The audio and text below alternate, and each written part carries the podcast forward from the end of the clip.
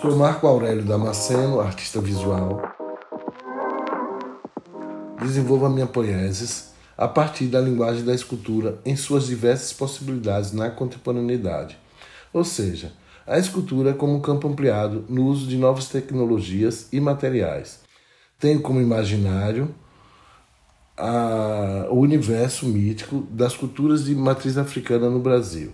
Nesse contexto, interessa a relação ser humano versus natureza e refletir sobre o limiar entre arte e ritual. Sou iniciado no candomblé e professor de capoeira angola, atividades que fazem parte da minha constituição de ser artista.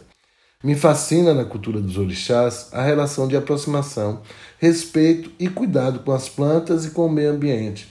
Como adepto e admirador dessa cultura ancestral, sempre frequento a festa de Emanjá. Todos os anos é um grande acontecimento, no dia 2 de fevereiro.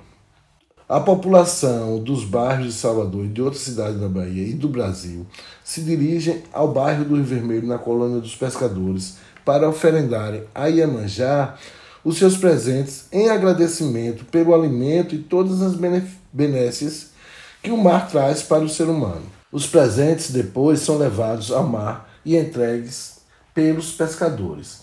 Passe a observar nessa festa que muitos dos presentes que são entregues e lançados ao mar são poluentes, como embalagens plásticas, bonecas de plásticos, pentes de plásticos, espelhos e outros. Nesse sentido, passei a refletir que a Iemanjá ficaria mais feliz, claro, como uma deusa do mar, se os presentes que, que são oferendados não gerassem a poluição no mar. A partir dessa reflexão, nasceu a ação escultórica Conexão Iemanjá.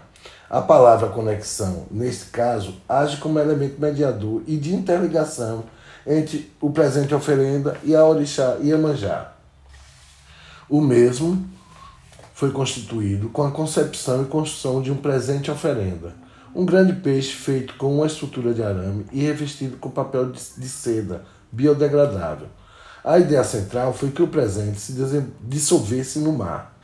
A ação escultórica aconteceu com o trajeto do grande peixe no percurso da festa até a colônia de pescadores.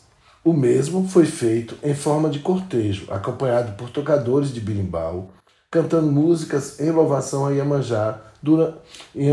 Durante a passagem do grande peixe pelo público, as pessoas iam fazendo seus agradecimentos e pedidos em papéis de seda e, juntamente com as flores e rosas despetaladas, jogavam dentro do peixe para oferendar à rainha do mar.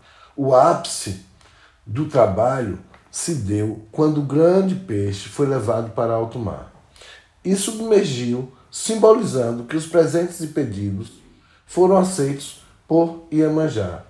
Esse trabalho se repete todos os anos, fazendo essa conexão entre arte e ritual. Acredito na arte como elemento transformador na forma de pensar e agir no mundo. Para mim, a arte é o que tira de onde não tem e coloca onde não cabe.